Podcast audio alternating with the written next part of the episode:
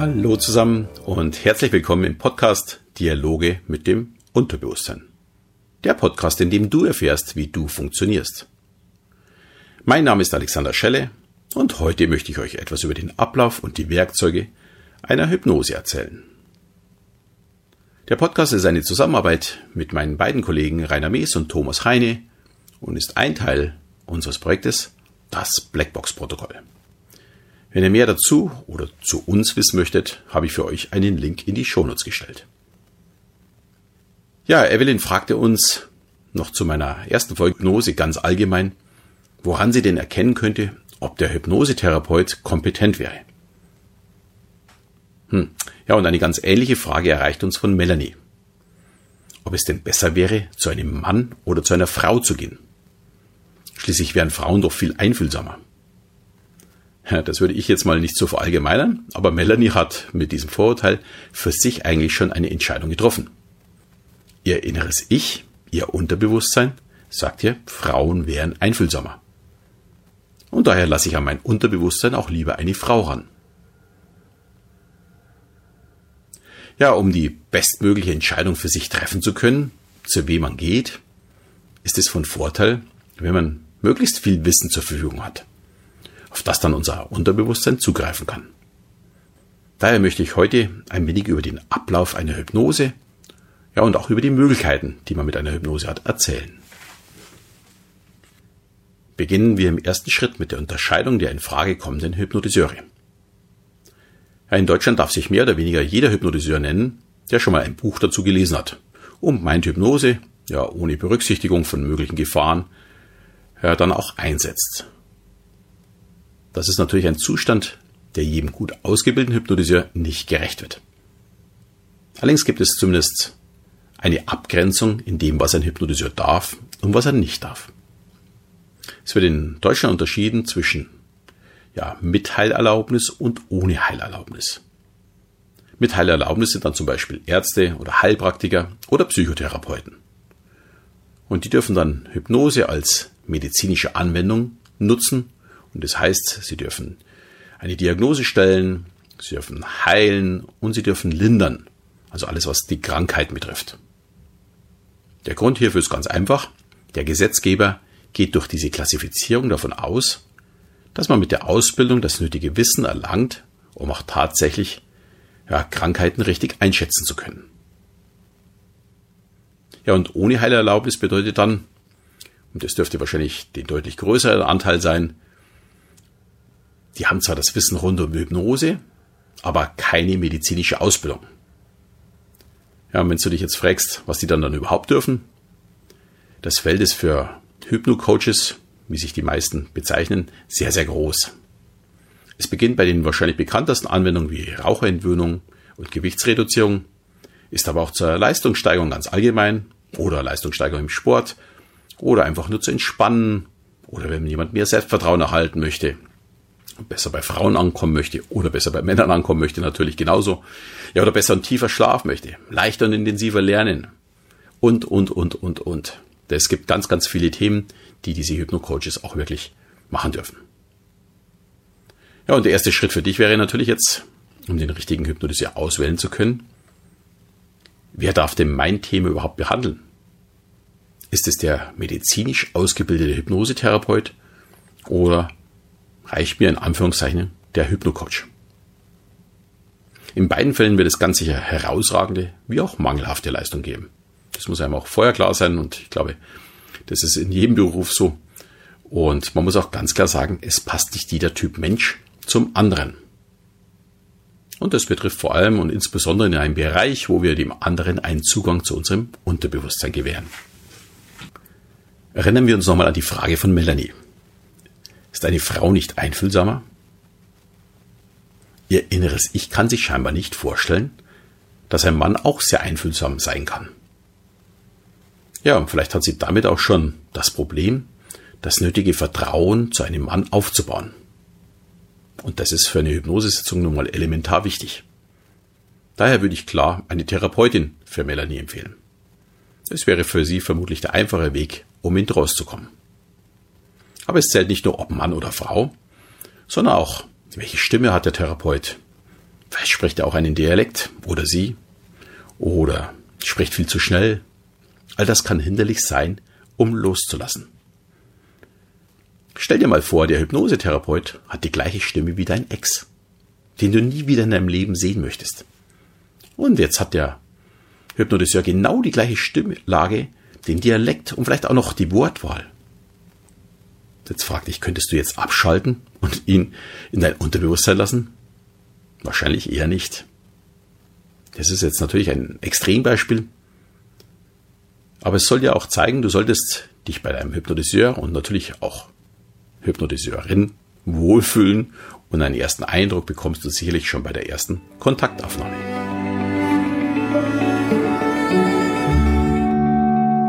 In der Regel hat man das erste Gespräch am Telefon und du wirst dein Thema schildern und der Therapeut wird dir hier schon einige Fragen stellen, um dich und natürlich dein Problem oder Thema ein wenig besser kennenzulernen.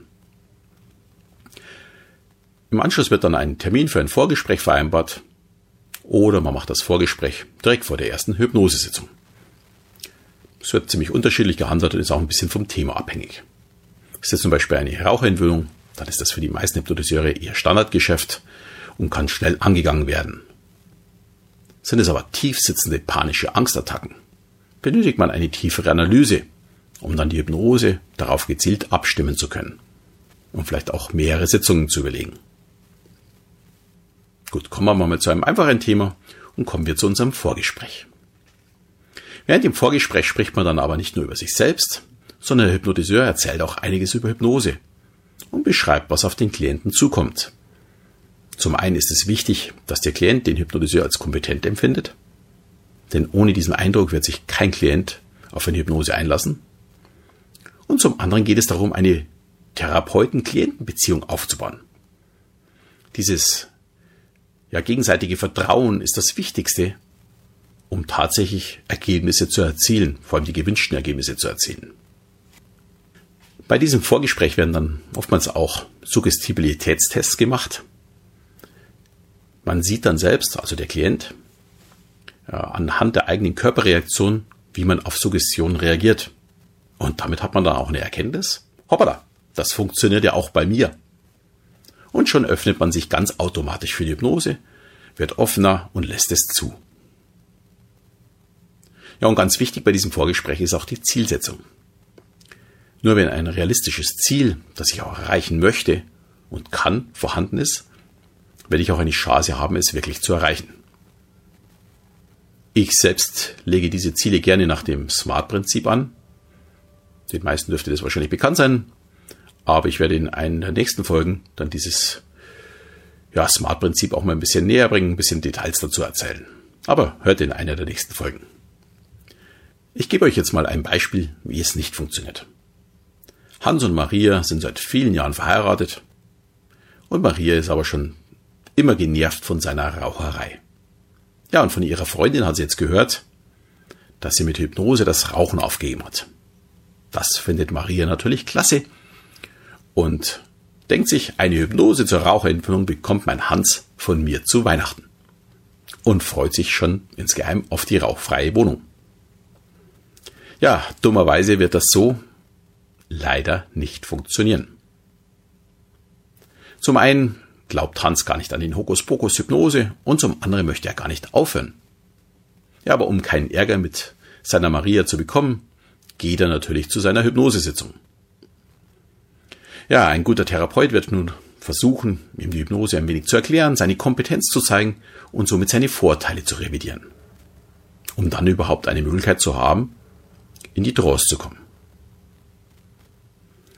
Der Klient, in dem Fall Hans, muss daran glauben, dass es der Hypnotiseur kann und er muss auch offen sein. Aber der zweite Teil des Problems ist dann noch viel größer. Wenn jemand nicht zum Rauchen aufhören möchte, gibt es auch keinen Ansatz, um das Ziel zu erreichen. Es ist nämlich gar nicht sein Ziel, mit dem Rauchen aufzuhören. Hier muss in meinen Augen der Klient wieder heimgeschickt werden mit dem Hinweis, kommen Sie wieder, wenn Sie aufhören möchten. Ausrufezeichen. Was anderes gibt's da nicht. Eine Hypnose wird nämlich so sicherlich nicht funktionieren, zumindest äh, nicht das Ziel zu erreichen. Ja, und zu Hause Maria wird jetzt vermutlich aus allen Wolken fallen und überlegt, was könnte sie jetzt tun. Sie könnte natürlich jetzt von außen das Ziel für Hans ja, eben von außen beeinflussen. Sie sagt zum Beispiel, ich ziehe aus, wenn du nicht das Rauchen aufhörst. Vielleicht noch wirksamer wäre, meine Mutter zieht ein, wenn du weiter qualmst. Ja, und es gibt fast für alle Themen irgendwo einen Punkt, wo man auf einmal etwas tatsächlich möchte. Oftmals ist es vielleicht auch eine schwere Krankheit, wenn man das Rauchen aufhören möchte. Ja, und dann ist man auch bereit, sich tatsächlich Ziele zu setzen. Zu überlegen, wie hole ich mir eine Hilfestellung, dass es einfacher wird für mich. Und dann ist die Hypnose genau der richtige Weg.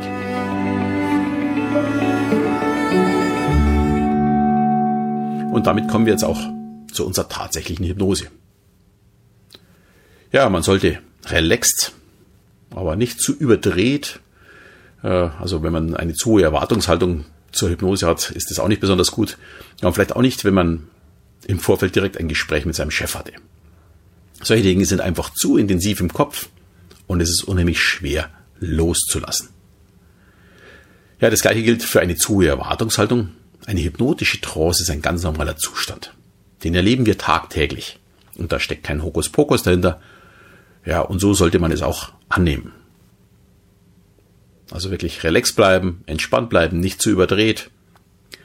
Und es wird alles so kommen, wie man es sich wünscht. Man darf sich dann hinlegen. Oftmals wird einem auch eine Decke hier angeboten, dass man sich zudecken darf. Die wenigsten werden es, glaube ich, im Sitzen machen, aber die meisten liegen. Ähm, dann schließt man die Augen.